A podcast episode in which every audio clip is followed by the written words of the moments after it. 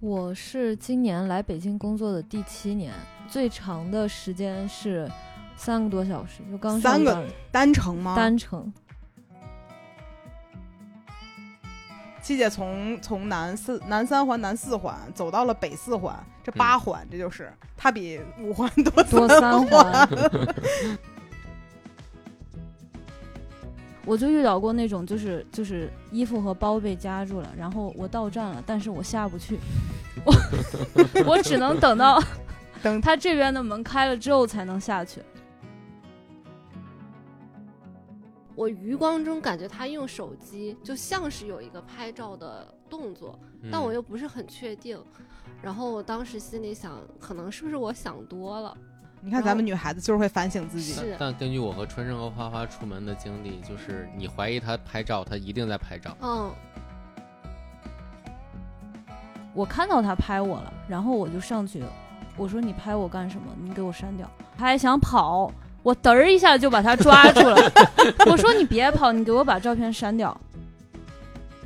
戴着耳机的时候特别适合听播客，嗯，嗯，因为就是你戴上耳机的时候，你就会集中在那个世界里。我要是公放的话，可能放着放着我就走神儿了，我就不记得嗯他前一句说了啥。你听哪家播客呀？又怕公公，您指示是什么呀？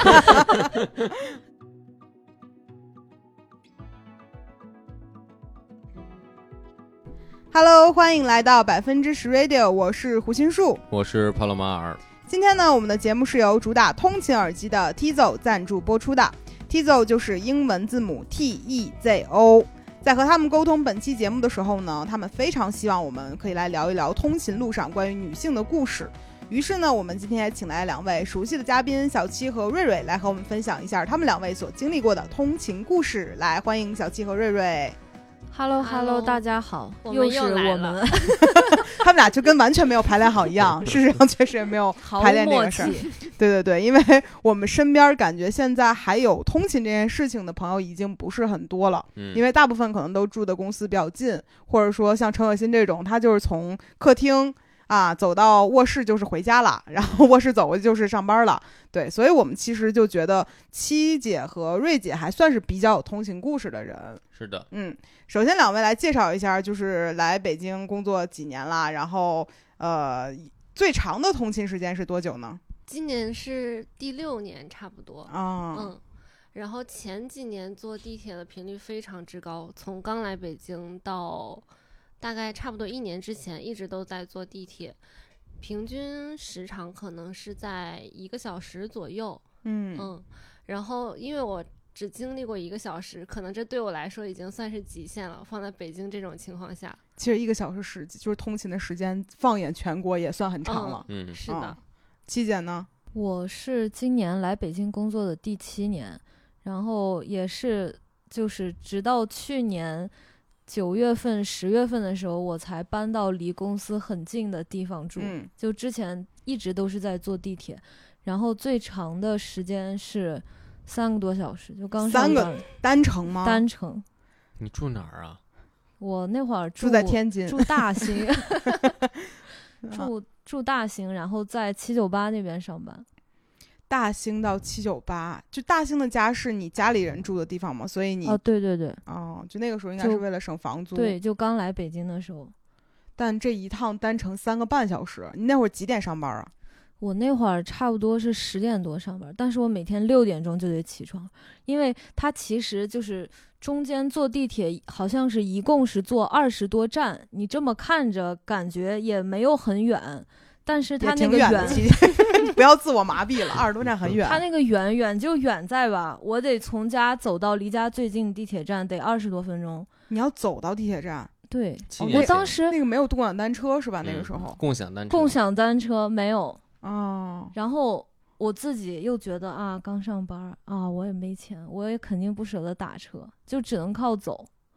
而我记得那个时候应该会有蹦蹦这种东西，那会儿反正是，反正就是我坐我从地铁出来到上班儿的那个公司的距离，差不多得走半个多小时。然后有时候运气好的话会会有蹦蹦，但是我也舍不得自己一个人坐，我要等到就有时候，比如说遇到一个一起的，同事，我跟他两个人或者三个人一起拼量，这样每个人只用出五块钱。如果自己一个人的话，就十几块钱。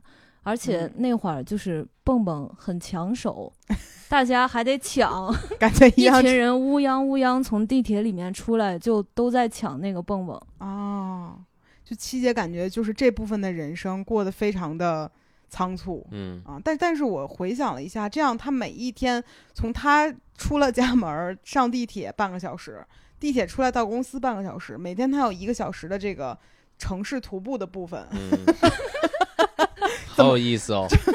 怎么会这样？让我其实没有办法想象三个半小时的单程通勤得是什么样的一个状态。瑞姐，你能想象吗？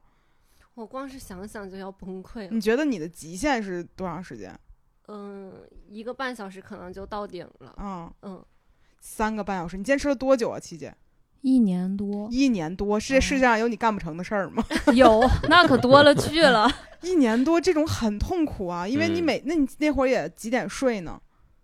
我不记得几点睡，好像也睡挺早的吧，十二点左右，能行的话就睡了。那你一天才睡六个小时，那那没办法，你在路上待七个。小时，往返三个半，不是对一天七个小时？我当时甚至想过，要不要就是就是每天回老家回太原，高铁也就三个来小时。但是我想了想，就是如果这种情况下，可能你住在天津，或者说住在去年有个热搜嘛，那个人还是演的，从燕郊四个小时通勤去、嗯去上班，对，那还是个演的，你是真的三个半小时。对，而且其实还有一个花时间的点，就是有时候你不一定一趟车来了你就上得上去，有时候得嗯等四五趟。嗯就特别挤，主要是这些上面花时间比较长。如果特别顺利的话，就假如说我当时，比如说住在一个离地铁特别近的地方，嗯，然后呃出地铁站马上就到公司，其实也用不了那么长时间。明白。其实只用坐二十站就到了。啊，嗯，对，站着头尾就去了一个小时城市徒步的时间呢。嗯，对吧？因为我最近看到北京就是现在放开了嘛，然后呃，非常多的人来到了北京，就多到让我都觉得好像有点不适应了。你最近在小红书上或者在微博上有没有看到这些东西我走路上能感觉到。啊？也是，就是地铁里有非常非常多的人。嗯，然后那天有一个在大望路站换乘的一个视频，都给我看傻了。就有一个说，就是怎么能呃在大望路换乘，然后那个视频的视角是俯拍的，应该从在台阶上，我底下都站满了人，没有嗯空根本就。然后我当时就很震撼，因为很久没有见到地铁有这么多人了。是感觉原来我坐地铁去从四惠到鼓楼的时候，嗯，在大望路换乘也是那么挤，那是你最长的一次通勤的上班时间了吧？差不多了。从四惠到东直门，很其实很近啊，嗯，才走了两环。你看七姐那数数多少环？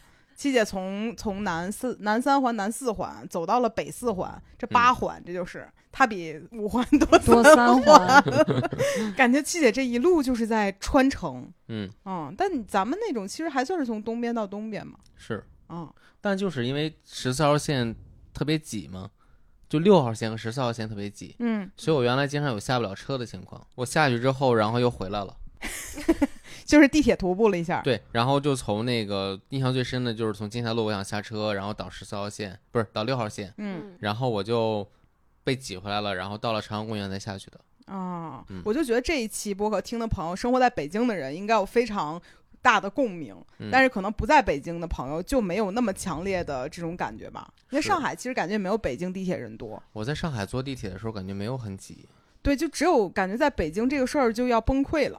嗯 而且我小的时候一直认为，地铁线路越多，人会越少，因为这样你会由于线路多疏疏通开每条线路人会变少。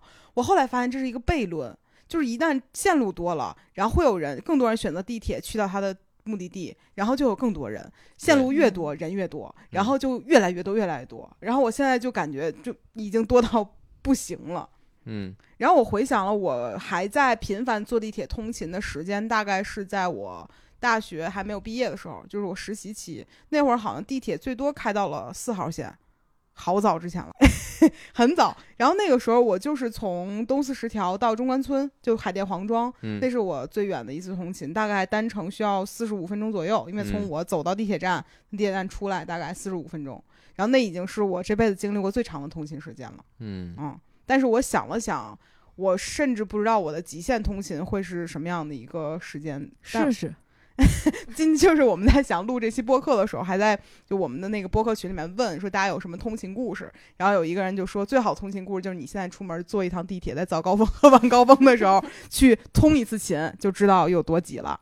是的，然后想了想，我们还是决定收集七姐和瑞姐的故事。然后说回来，就是通勤，因为是觉得大部分人在大城市生活当中一天很占用时间的一个部分。嗯，从瑞姐的两个小时到七姐的七个小时，我觉得这个过程中会有非常多发生的事情嗯，啊、嗯有没有什么很难忘的经历呢？我想先听七姐的这七个小时都经历了啥？就是之前是，首先是不知道在路上能干啥。我一开始想的特别好，我说那路上那么长时间，我看个剧吧，干个嗯啥？结果其实你上了地铁，你会被挤到手机都掏不出来，嗯，就是整个人双脚都不用沾地，就是四面八方的人就直接把我挤在中间，你的脚也不用扶着，就 是嗯很稳，也不会摔，也不会怎么样。然后还有就是经常会遇到，比如说地铁的门嗯把包夹住了，或者把衣服夹住了，嗯，但是他要等好多站那边的门才开。啊，他就两侧换遇到过门的那个，对我就遇到过那种，就是就是衣服和包被夹住了，然后我到站了，但是我下不去，我 我只能等到等他这边的门开了之后才能下去。一般有好多站，对啊、就是它那种两侧换开门的，它不嗯是下一站就换，嗯一般要等很多站才换四五。站才换一次，感觉。对，那七姐，这要是加上这一程的话，那不得奔着四个半小时去了？所以后边我就学聪明了，我就再也不穿那种就是特别大，就是比较容易会被门夹的衣服。就是只能穿紧身的，不啊能穿 oversize 的。呃，差不多这个意思。就嗯一上地铁，我就搜，我就把自己收紧，就拥抱自己。也是一个办法。嗯，我被哦夹过帽子，帽子就是卫衣后面的帽子，我被夹哦过一次。啊，但是运气比较好，我直接就下一站被挤出去了嘛，所以就无所谓。就听着就是一把辛酸泪。嗯，嗯，我我记得有一次我赶地铁的时候，我我感觉我的鞋差点被夹到那个那个门外面了，就嗯很危险。但是后来就是因为毕竟我那个时候就频繁通勤坐地铁的时候，还不算人特别多的时候，嗯。然后后面的时候，我感觉我坐公交车比坐地铁要多。嗯不知道你们有没有发现，现在感觉坐公交车的人比之前少了一点，还是我的错觉？我我嗯没怎么在北京坐过公交车，我超级爱坐公交车。因为我觉得公交车会堵车。其实一实般能坐地铁，我就都坐地铁了。其实我感觉还好哎，尤其是一到晚，就是晚上七点之后，就不有那个公交车专用道嘛，这个地方是不能够走那个机动其他机动车的，然后整体速度会比打车快很多。但是当然你在左拐的时候，你还是没有办法做这个事情，我其实觉得现在大部分公交车他们都不走公交车道，真的吗？肯定走啊。他们会大部分路段，他们如果靠站的时候会停在公交车道上，嗯然后大部分时间他们都乱走，也没有，因为公交车道肯定还是车少，然后就是它或者公交车道并不能满足他们通行的需求。啊、那是肯定不能的，啊因为你在左拐的时候，你没有办法从那个道直接拐啊。嗯，哦，这突然间讲上法规了，这不嗯重要，继续吧，七姐。你刚才说到那个，我突然想到，就是有几次我也不知道为啥，就有段时间我特别容易摔跤，就有一次也是挺危险的。我是在就是还没上车的时嗯候，但是那个门开了，哎，不对。是那个门快关上了，我没上去，但是我的鞋上去了，然后我就 我的一只鞋进去了，但是我人在外边儿，然后就是我整个人趴在那个门口摔了一跤，我就特别怕，啊就是就很危险，就怕被那个门挤了，我就死了，那那鞋呢？就没了呀。那咋办？我就光着脚回家了，然后又穿了一双鞋再出来。七姐的故事就总是那种 又惨，然后又又好笑。而且我记得我当时我的大脑飞速转了一下，就是我在想，因为我当时已经摔倒了，我在想，在这个门关上之前，我是应该冲进去呢，还是应该退出来？但是我又一想，冲进去的话，所有人都看到我摔倒了，他们可能会嘲笑我，然后我就退出来了。但外面没有人看见你吗？外边人少呗，但但所有人不会看着这个鞋然后嘲笑你吗？那他他们不知道我是谁啊。这如果现在小红书上小红书上传疯了，如果现在有这个情况，有一个拍一双鞋说坐几号线的朋友们注意了，嗯，肯定会有这样的情况。那瑞姐呢？有没有过很难忘的经历？你们有在地铁上晕倒过吗？有没有哎，没有哎，七姐又有。有，这那每天几个小时不是白坐？瑞姐说说，我记得印象最深的是有一次我坐地铁，然后已经到公司那一站了，嗯，就是我正准备要下车，结果我嘎一下晕过去了。为啥呀？后来我想了一下，应该是因为当时正来月经，然后没吃早饭，啊，因为我当时住的那个地方它离地铁站也很远，差不多得走半个多小时吧。然后嗯还是夏天，然后我就从家先走到地铁站，差不多半个小时，然后又等地铁，又没吃早饭。就就在那下车的瞬间，那车门刚要打开，然后我嘎一下晕了。等我再醒来的时候，更神奇的是，我坐在了外面那个就是站厅，它不是有那个座椅吗？啊，然后我就在那儿休息呢，是正确的一个站还是你的下一站了？就是正确的那一站。瑞姐其实某种程度上在这个悲惨的故事里算赚了，因为如果她 就是如果一般情况下，感觉她会扶到地铁里面的一个座儿，对对她就会顺势一直坐下去。啊，但可能确实有人比较想下车，就把他推下去了。你这个人实在是很不善良。但当时是有人帮助你了吗？哦，我记得是有一个人，就是那个人，他后来还帮我去买水了。七姐当时晕倒有人帮吗？我记得我晕倒过两次，有一次就是当时我们还在环贸公寓那儿上班儿，但是嗯那次好像就是我晕倒之后，然后自己起来了，起来之后也也没发生啥故事。那我讲之前那次吧，刚才假装我没说。前面有一次就是当时是在哪儿上班来着，也是海淀那边上班，然后。就是坐地铁的时候，可能也是低血糖啊，再加上地铁里面人太多了，就是缺氧，呃，对对对，快要好像还没到站，然后突然就晕倒了。晕倒之后，我就赶紧下意识的抓紧了我的手机和电脑，我特别怕就是那时候有人趁机给我把东西。偷了什么的，但是也没有。然后后面就是醒来的时候发现我在座位上，我在地铁的座位上，就是我还在车里面。然后我当时印象特别深的是一个，就是一个女生，然后她看我醒了，她就赶紧问我有没有好点儿，然后然后就给我塞了块巧克力，然后我就觉得哇，他真好。哇，然后后面后面我自己出门儿，我也会随身带点儿糖啊、巧克力啥的。我就想着嗯之后要是再遇到有其他人碰到这种情况，我也可以给他们塞一块儿。哇，嗯，但是但是当时我就是属于那种一下就是坐过站了，我就坐到那个那个地铁的终点站了，嗯，就已经超过我要坐的那站，我嗯一直没下去。这就是刚才说瑞姐的那种情况，如果被扶在那儿，她会一直坐下去。嗯对，但是听起来就感觉在地铁上晕倒，好像是女孩子很有可能发生的一个事儿。因为比如说来月经的时候肚子痛，然后再加上可能嗯吃一顿饭没吃低血糖，尤其是赶远路的这种情况，更有可能会发生这样的情况。对，然后我就发现，其实比如像上海的地铁站，它其实，在地铁站里面是有卖吃的的。就比如你很匆忙、很匆忙的那种，没有没有来得及买早餐，然后它可能会有一个全家在里面，甚至还有卖鸭脖的，就是就是品类繁多。但嗯北京的地铁站里面，其实为了整洁，基本上是没有太多便利店的。然后最近好像有一些站里面会会开了一两特别少，家特别少。对，对但其实就只是一些什么，比如买个矿泉水啊，或者说买个小面包啊、这嗯种，嗯但也能应应急。不过那几年确实没有，所以就感觉好像这个情况应该还很多见。我那天嗯在群里面问的时候、s u p e r 也说他也在地铁上晕过，对吧？就嗯好多人都可能会发生这样的情况。想了想，还挺。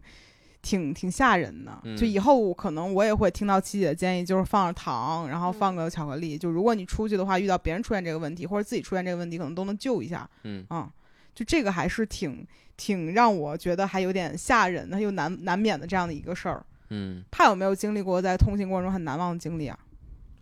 我没有哎，没有很难忘的，对我没有什么印象中有遇到什么特殊的事情，无非也就是被挤或者说小吵架那种吧。但我感觉你的就是通勤过程中跟别人不太一样的事儿是，你是一个很有闲情逸致，会走着上下班的人。就是我是一个懒得坐地铁的人，你听的这话，它符合就常理。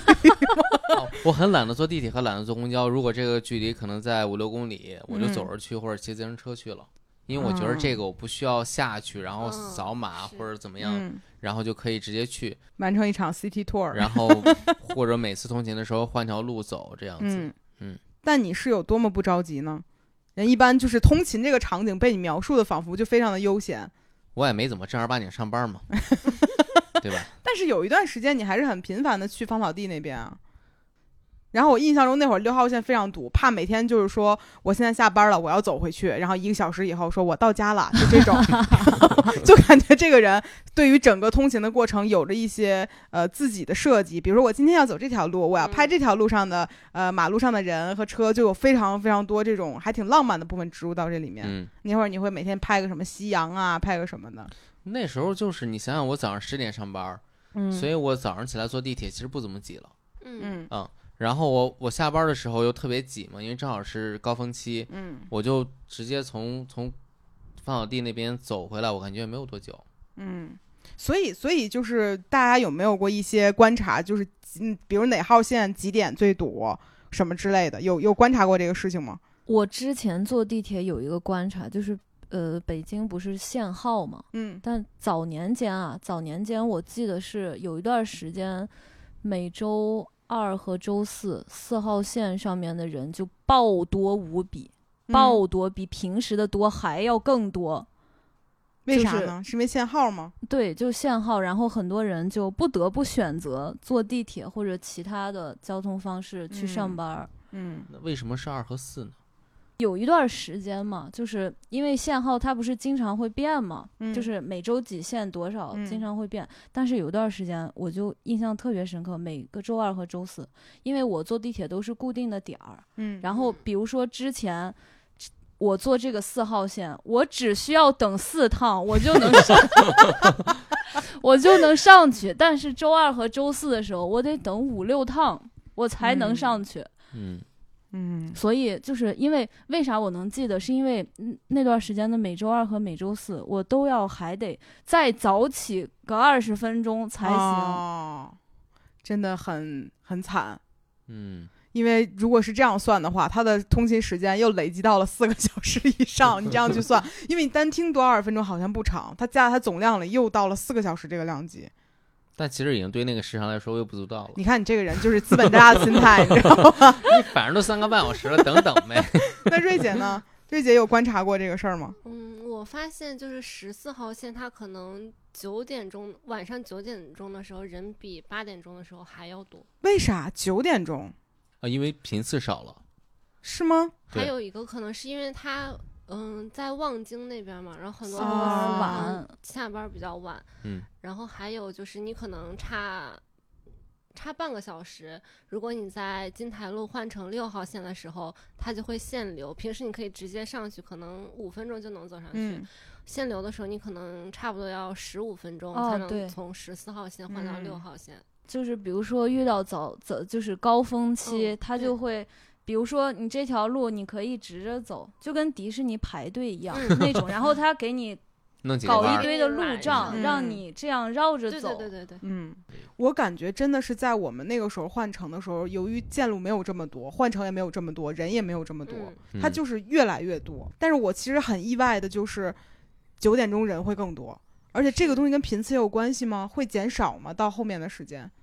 会，会就是每个地铁，比如说，比如说十四号线，嗯如果是早上或者白天的时候，它可能五分钟一趟，然后嗯到晚上几点钟之后，它可能变成七分钟来一趟。嗯，嗯，哦，是。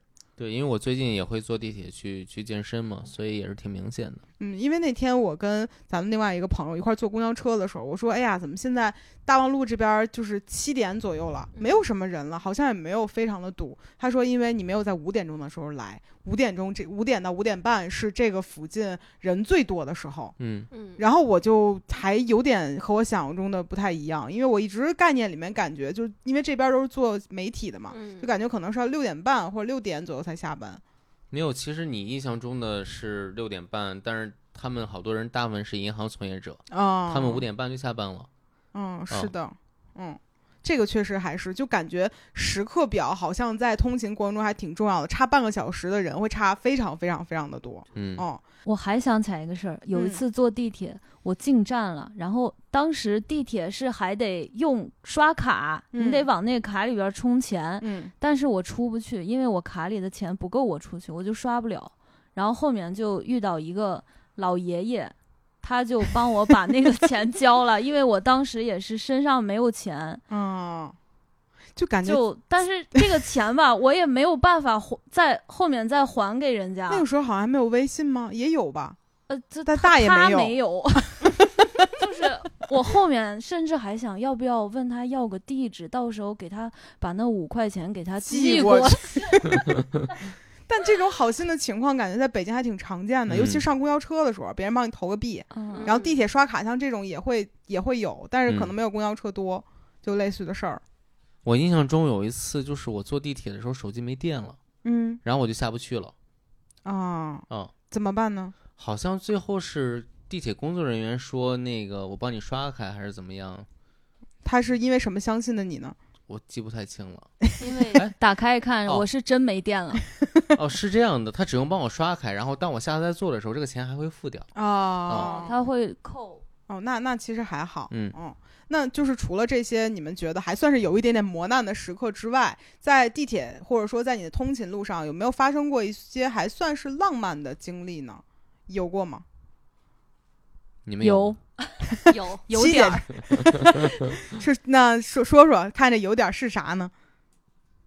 就我在地铁上遇到过一个长得挺帅的男的，哎呦，我爱听这个，但是，但是我当时很怂，就是也不敢跟人家说话，也不嗯。敢搭讪，就是因为那会儿每天基本上都是固定那个时间在那个站等车，嗯然后就跟那个男孩儿遇到过大概有三四次吧，然后嗯后面就是后面有一次又遇到了，然后我就看他就对我笑了，然后 我就感觉他可能想要过来跟我说话啥的，然后我就特别的害怕，我就跑了你跑去哪儿了？你不得等车吗？啊，对呀、等车呀，然后不是当时比如说我们本来都在那个。六号车厢那儿等吧，然后我嗯嘚儿我就跑到十号车厢去了，我就往后走了。七姐就是就是非要推开这种这种缘分吧？嗯，你当时的内心是社恐害怕，就啊觉得虽然心里挺喜欢，因为长得真的挺帅的，但是又不敢。那如果现在给你个机会能回到那个时候呢？你那我马上上去，嗨，我直接自信打招呼，嗨，老公。还是那个时候太不自信了嗯，啊？那那瑞姐也有这种时刻吗？害老公，就是也遇到过，但是自己也还是不敢。我记得那好像是晚上大概十点多了，就是嗯人已经有点困了，嗯然后我就坐地铁，差点要睡着。结果到北京南站的时候，就上来一个男生，他长巨高，然后四肢都都很长，然后我看到他手指 手指也巨漂亮那种，超级纤哦长。然后他又背一个很大的包，虽然他当时戴着口罩，还有面罩，就是捂得很全面。嗯但我还是觉得他好帅，然后我就一直看他，我就在想他在哪站下车，结果他比我预想的还要下车好几站，啊嗯，然后就很失落。下嗯车之后，什么意？嗯，你就觉得下太早了是吗？，对，我就说你就跟上呀，对呀、我你们在教人做什么 变态的事情？就就感觉这种这种 crush 的时刻，好像是得双向的才会觉得这个事儿没有那么奇怪。比如像七姐那种两个还好，就是你就跟踪人家就就感觉有点变态。对，就就是我之前的一个同事有一个故事让我觉得就很浪漫，然后。她是我的，就是在环石那个时候的一个同事，然后她是坐地铁的时候跟她老公遇见的。那当时那种车厢里非常的挤，然后她是面朝那个车门，车门上不有玻璃吗？嗯然后当时戴着耳机听歌的时候，看见那个玻璃反射的对面的一个男哟孩在看她，哟，然后他们两个就是对视了，但其实你没有见到这个人的脸，是嗯是那个玻璃里面的脸，然后正好他放的那个歌又很，哎，就是有点那个味儿，烘托到对对对这儿了，然后就觉得她老公长得特别像林宥嘉，但后来我们见过，你不能说完全不像，但是 都是个男的，就是有有一些就是氛围美化在那里。嗯，然后当时他们两个就在镜镜子里面对视了嘛，就是车窗镜里面。然后后面等就是车太挤了，下一站就给他挤出去了，然后他就出去了，然后还挺那个呃怎么讲，就有点失落嘛。嗯然后他往前走着走着，后面那个人说：“哎，你等一下。”然后就给他叫住了。那个男的跟着他下来了，就拍了一下还是怎么着，具体我记不清楚了。然后他一回头发现就是那个男的，然后两个人就还挺什么，就是羞害羞的那种，说啊能认识你一下吗？什么之类。两个人就交换了一下联系方式。然后后来两个人现在孩子都四五岁了，应该现在是这种。真好，真好，这种地铁时刻其实还挺浪漫的。是你想象一下，这个在一个韩剧里面啊，嗯两个人对着车窗看了一下，然后这时候放了一个音乐，哎，气气氛一起，还是很浪漫的。是，但是这种时刻就非常的少。嗯，还是感觉很老式了。现在都是地铁没事儿收个点照顾，对你什么档次？和我坐一样地铁，都是这种。对你记得南哥讲过他跟小新遇见的事儿，就是他们俩南哥在坐地铁的时候，因为南哥一米八三嘛，其实嗯还算挺高的。嗯然后在北京的地铁里穿过其他人的视线，他对视不到别人。然后他那天是知道有一个人，呃，知道见这个女孩，是他同事介绍给他的一个就是想见面的女孩，就是小新嘛。嗯然后他这个一回头，就发现地铁上跟他平视的人里边有一个女孩，嗯，就是小新。然后正好这一刻他就被触动了，毕竟一米八一和一米八三的世界是我们这种一米六几的人看不见的，两个人就直接对视了。所以就感觉地铁里还是有一些挺浪漫的邂逅的。嗯，嗯怕有过吗？没有啊，哎呦，一开始伪装，你不用紧张了啊！我在真没有，没有吗？没有，他都走路上下班儿，哦，那确实费劲。但是你不觉得在地铁上有的时候可能会因为一些人的细节而关注到这个人吗？比如说瑞姐刚才提到的，说这个人手指很长，嗯，哪怕戴着口罩，其实他戴不戴口罩也不重要，重要的不是他的脸，就是那个氛围。一般都是因为他踩我脚，我注意到他了。嗯，我回想了一下，其实我印象中好像在我身上没有发现这种时刻。嗯但是我之前在呃最早的一个公司实习，就我说去海淀黄庄的时候，那个时候上班的时候，我的领导跟我说，呃，如果你想做好广告，因为那会儿我是做营销的嘛，嗯，然后他就说，如果你想去做广告，你要干的一个事儿就是可以先锻炼一下。给每一个人写一个他的这种就类似于人物的特写，对对对，就是嗯这个人从哪儿来到哪儿去，是干什么工作的。他说你就在地铁里面看人就行了。然后那个时候北京的地铁二号线环线还是坐一圈两块，嗯就不出来嗯就一直是两块钱。嗯然后我那会儿就会坐二号线坐一天，然后看看呃每个人都长什么样儿，推测一下有的人是干嘛的。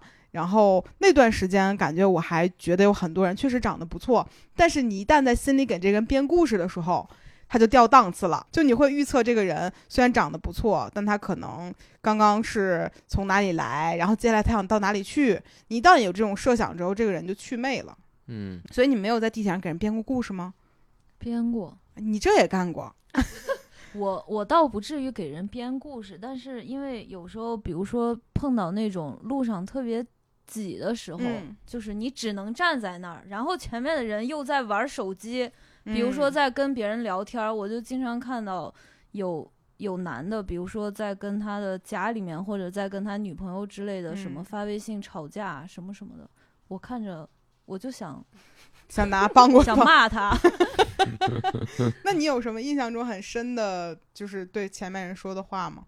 就是一个你偷不小心看到的别人的手机屏幕里的内容。记不太清楚了，因嗯为就是好多年前的事儿了。但是就是有一点点印象，好像是看到前面的一个，就是一个男的，我记得他是挺年轻的，嗯好像是应该是他女朋友或者是老婆啊，我不知道，反正就是在跟对方说到钱的事情，嗯反正给我的感觉啊，是那个男的挺挺，就是自己一毛不拔，然后还想从对方身上要到更多，啊，就大概这种，我就觉得你没顺便踩他脚一下吗？这没有没有，但这个因为事儿就我也是偷看，也不是。啊也不能说是偷看，我也不是故意的，他就处在我面 前。嗯，嗯，确确实这个挺尴尬的。我在地铁上如果遇到这种情况，我会先把手机收起来，因为感觉别人会无意中看到我的我的手机屏幕里面的内容。嗯是是啊，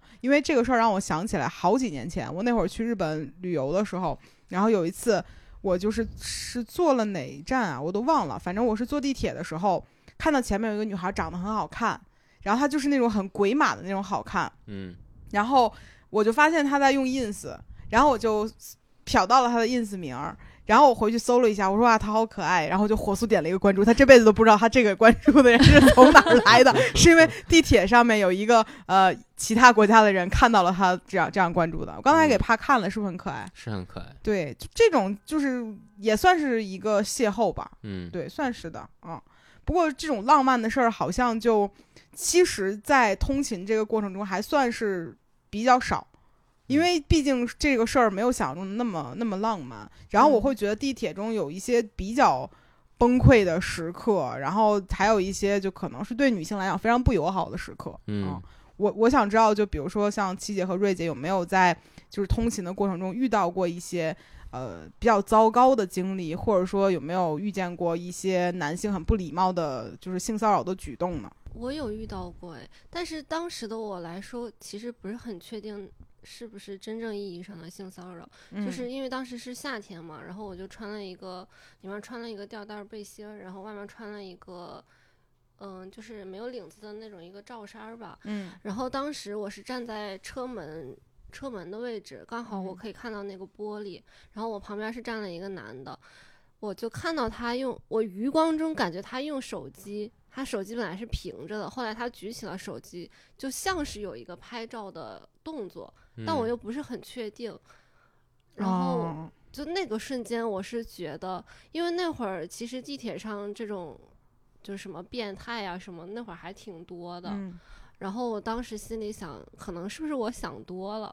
嗯，哦，你看咱们女孩子就是会反省自己。是但但根据我和春生和花花出门的经历，就是你怀疑他拍照，他一定在拍照。嗯，对，嗯因为有一次我们是去玩桨板的时候，对吧？对，然后当时是怎么一个情况来着？因为你在现场，我不在。对，当时我就我就是拿着一个桨板的背包，然后在嗯那儿等车，嗯然后这时候春生和花花各自朝各自的一个方向，然后开始骂人，就说把手机拿过来，嗯，别拍了。嗯，因为然后当时他们把手机拿过来之后，发现他俩真的在拍。对，因为当时他俩已经换上比基尼了，就准备要嗯下水了，然后就有一个、一边有一个男的在拍他俩啊，嗯所以其实我感觉你一般觉得不是有人在拍你的时候，很有可能这个人就是这么干的，对，嗯，嗯，所以其实很不礼貌这个行为，是的，的，嗯，那七姐呢？我也遇到过，就之前坐地铁的时候，然后嗯，好像是从三里屯那儿那嗯站、团结湖那站吧，嗯，上车的时候，那边不是有好多人拿单反拍嗯街头嗯，帅哥美女，就那种。然后当时就有一个那种大叔就在地铁里面，然后就是我看到他拍我了，然后我就上去，我说你拍我干什么？你给我删掉。然后他开始他还想跑，我嘚儿一下就把他抓住了。我说你别跑，你给我把照片删掉。我说我不喜欢被别人拍。然后他后来可能觉得我稍微有点凶吧，就就，然后哦对，他还想跟我谈判。他说：“你你别别，我不删，怎怎么怎么样？我我到是什么给你转五十块钱还是怎么着？”我说：“不行，你给我删掉。”然后后面他他又删了，然后好还奇怪的事对儿，，就很奇怪。但是很多女孩儿可能她们就觉得啊，拍了就拍了，也不想惹麻烦，或者是嗯也不想在公共场合或者在地铁跟别嗯。人吵架，就算了。嗯。嗯。但但这个事儿很没有礼貌，因为我是后面才知道，就是在有一些很很不好的网站上面，其实是有很多东西是就是这种卖照片。对对，就可能比如说有些女孩子穿了衣服可能会比较紧，然后她可能会有一些线条的勾勒嗯。啊、嗯无论是裤子或者上衣之类的，他们都会拍下来这种东西发到上面，然后就有一些非常奇怪的人会去买这个东西，然后嗯来满足自己的一些窥私欲。所以我后面就会发现，如果在大街上有任何人，比如拿着单反，或者说哪怕手机都一样，他去拍你，一定不是一个什么善意的行为，嗯就，毕竟他愿意花五十去买这个照片，就更奇怪了。说明这张照片不值五十块钱。对，所以他才会这样去做。但你想，什么情况下这个照片会不值五十呢？就肯定不是什么善意的途径嘛。嗯，对，所以这个地方也可以提醒大家，如果大家遇到这样的情况，不用害怕，尤其在公众场合这么多人，你去质问他这个事情，他也很不占理的。这种人很怂的。嗯，嗯所以后面那个人是当你的面把照片删掉了，对吧？删掉了，嗯就删掉了之后，我看着他删掉了才放他走的。啊，七姐真的很勇敢，以后他是兜兜里有巧克力的。呃，勇敢女侠，胆儿姐，胆儿姐。那那除了这种呢，你有没有经历过一些比较有，嗯。就我之前在地铁上会经常收到那种 AirDrop，但是就是有人就是发一个自己微信二维码，嗯。有人就就就直接发自就是那种男的那种照就片，下体的照片是吗？然后加上一个微信号，好标注出来自己的尺寸，下面说微信号加我，就是直接就这种。我后面就把这个隔空投送就关掉了，我觉得很恶心。但所以这样就是他也并不知道这个这个，谁会被收到？对呀、他就是只管发，嗯对，就是还有一些炫耀成分，还有一些就是恶心你的成分在里面。就是恶心的程度居多吧。嗯，嗯，就和录音癖可能很像吧，就是他的目的就是挨骂。就很恶心这个事情，嗯，电子录音癖。就就感觉我我不知道他们图的是什么，嗯，而且我我会觉得在比如说像在公交、地铁这种，它会有一点点私密性的地方，尤其是很就是早年间很多那种日本的 AV 会给男性塑造一种在这个地方是有一些电车痴对，汉，就有这种感觉，以至于我觉得很多人在这方面有一种奇怪的追求。我印嗯象中，在我在我初中的时候，那个时候你也见过我的照片，对吧？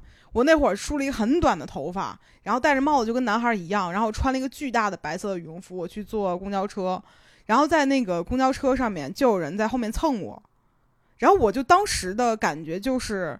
我都这样了，你还蹭我？就我自己都会觉得我扮就是装扮非常的中中性，然后我自己自认为我可能是一个安全地带的人，我仍然受到了这样的一个性骚扰。然后我后来就发现，这些人根本不是说因为你穿了什么短裙，什么穿了吊带儿，跟这没有关系，他就是心理变态，然后他想对一些女孩儿进行一些这种方面的骚扰，然后跟嗯你怎么样打扮没有任何关系。嗯然后从那个之后，我后面就不会再刻意很中性风的去打扮自己，因为跟这事儿没有关系，这些人该怎么样还是会怎么样嗯啊。但那个时候其实我有点不太敢转过来直接骂他啊。我那会儿记得是还在还在放什么，我耳机里还在放周杰伦的歌还是啥，在初中的时候，嗯，然后我在心里就是默默的流泪，就会听听那些听那种苦情的歌，就会觉得我这辈子超惨的。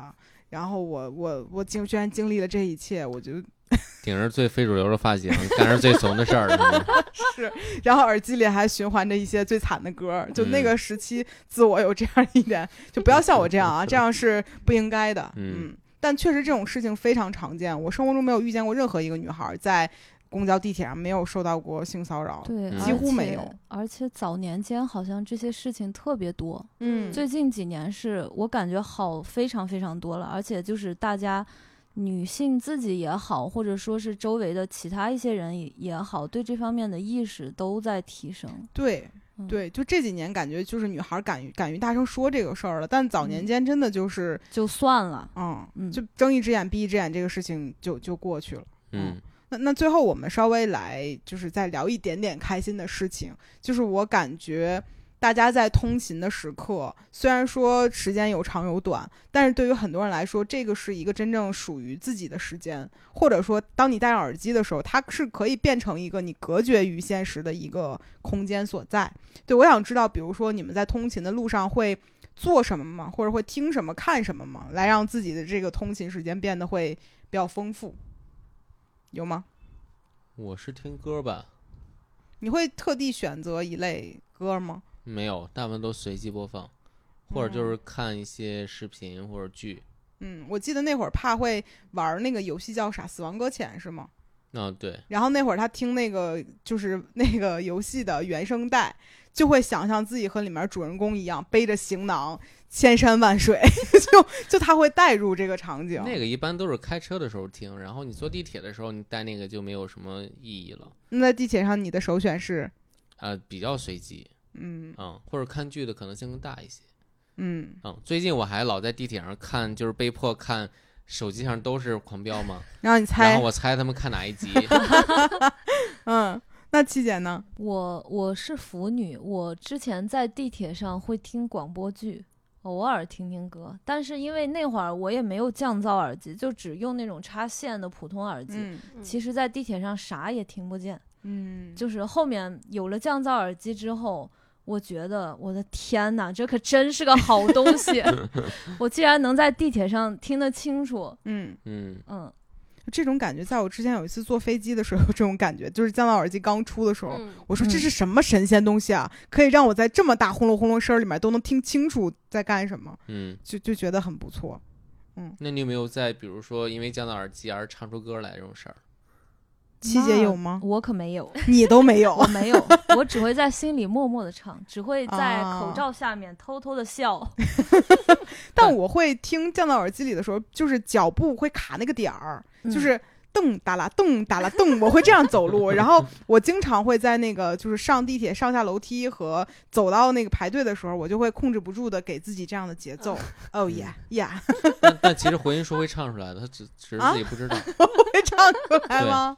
什么时候因？为大部分人他都是在听歌的时候，然后没有意识到自己跟着唱出来了，嗯他觉得自己在脑中唱的，但实际上别人能听见。那我当每一次唱的怎么样？你你唱歌能怎么样？啊，有点糟是吧？嗯啊，那那瑞姐呢？嗯，我突然发现，其实戴着耳机的时候特别适合听播客。嗯嗯，因为就是你戴上耳机的时候，你就会集中在那个世界里。嗯，如果平时我在家听播客，我要是公放的话，可能放着放着我就走神儿了，我就不记嗯得他前一句说了啥，嗯，就没办法专心的听。嗯，你嗯听哪家播客呀？又怕公公，您指示是什么呀？就是刚才这个让我想起来，就之前呃咱们录那《甄嬛传》那两期不是很好笑嘛？然后好多人是在通勤上下班的时候，然后就听这个说在地铁里面笑出声儿，然后对会有这个情况。而且嗯那次是我我跟帕在上海出差的时候，在地铁里听闲聊，我俩嗯为了让自己显得礼貌就。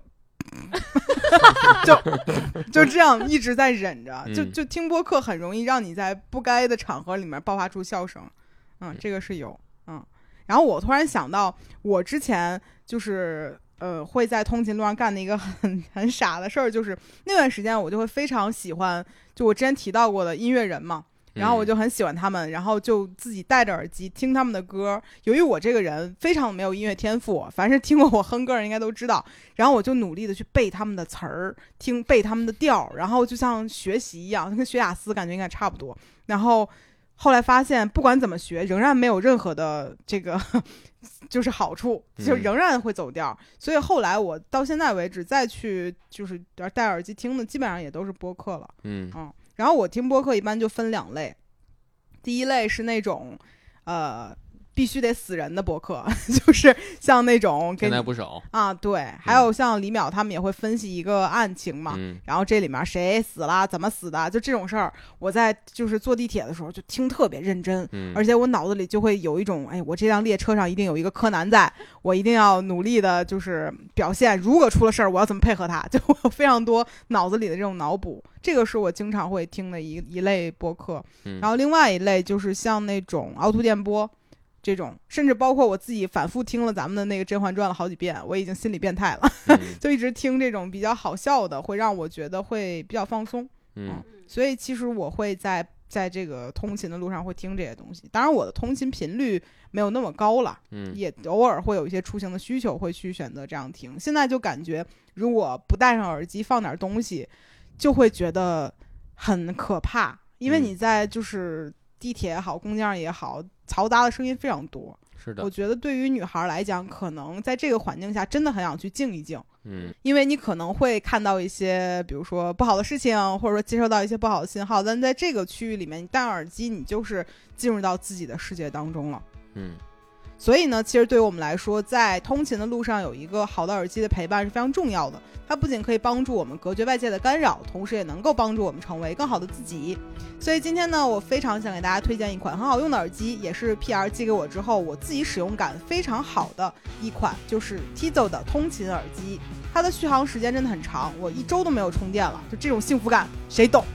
因为帕其实也看到我在用，对吧？嗯，嗯，就你不觉得就是它的待机时间真的会比就是其他那些耳机长很多？是的，对，所以呢，这次推荐给大家，同时呢，也给大家争取到了一个福利，你只需在淘宝店搜索 Tizo 旗舰店，就是 T E Z O 旗舰店，和客服报暗号 Tizo 通勤耳机，就可以立即领取优惠券，大家可以赶紧去看一看。